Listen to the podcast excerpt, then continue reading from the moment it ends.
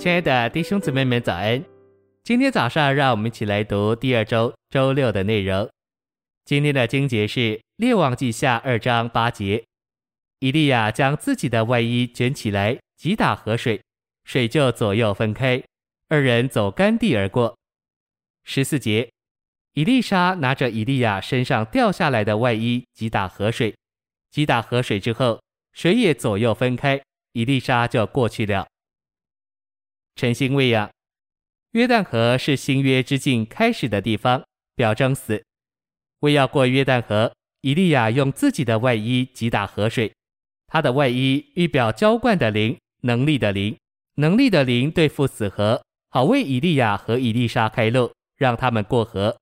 这一切乃是表征，我们要经历从旧约时代转换到新约时代，就必须对付我们的肉体，舍弃世界，转向神。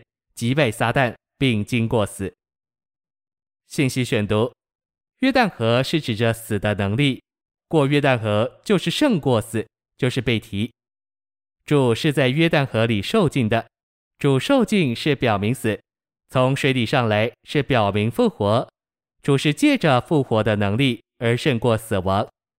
撒旦顶大的能力是死，主好像是对仇敌说：“尽你所能的，坐在我的身上吧。”撒旦做尽了他所能做的，但是神所能做的是复活。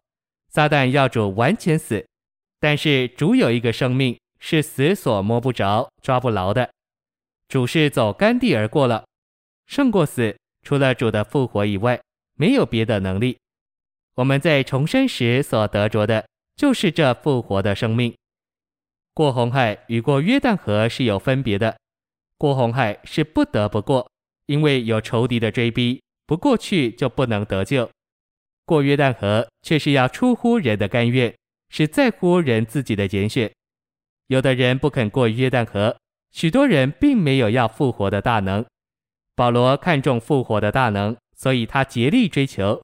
许多人已经与主同复活了，可是他们还不知道什么是主复活的大能，所以他们并没有胜过死亡的经历。在这被提警禁的当儿，信徒最末了应当胜过的一个仇敌就是死亡。无论是在身体上的死，或是心思上的死，或是灵性上的死，都当胜过。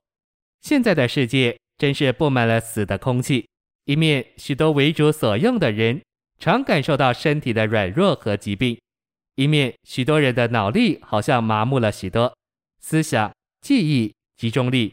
都不像从前那样敏捷，一面许多人的灵好像受了死的包围，不活泼，没有能力，萎靡得很，好像瘫痪似的，不能支配并应付环境对于他灵的要求。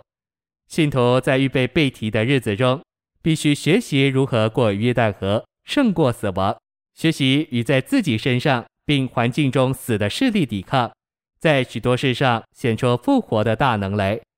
我们必须越过，越证明我们的主已经是复活了的，同时也表明我们这些与他联合的人也是已经复活了的。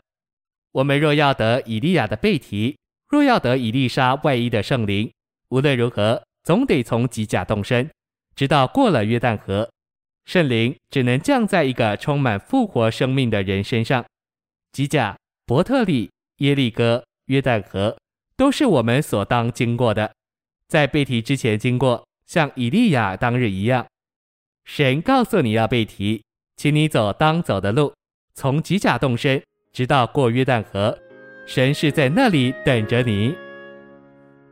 谢谢您的收听，愿主与你同在，我们明天见。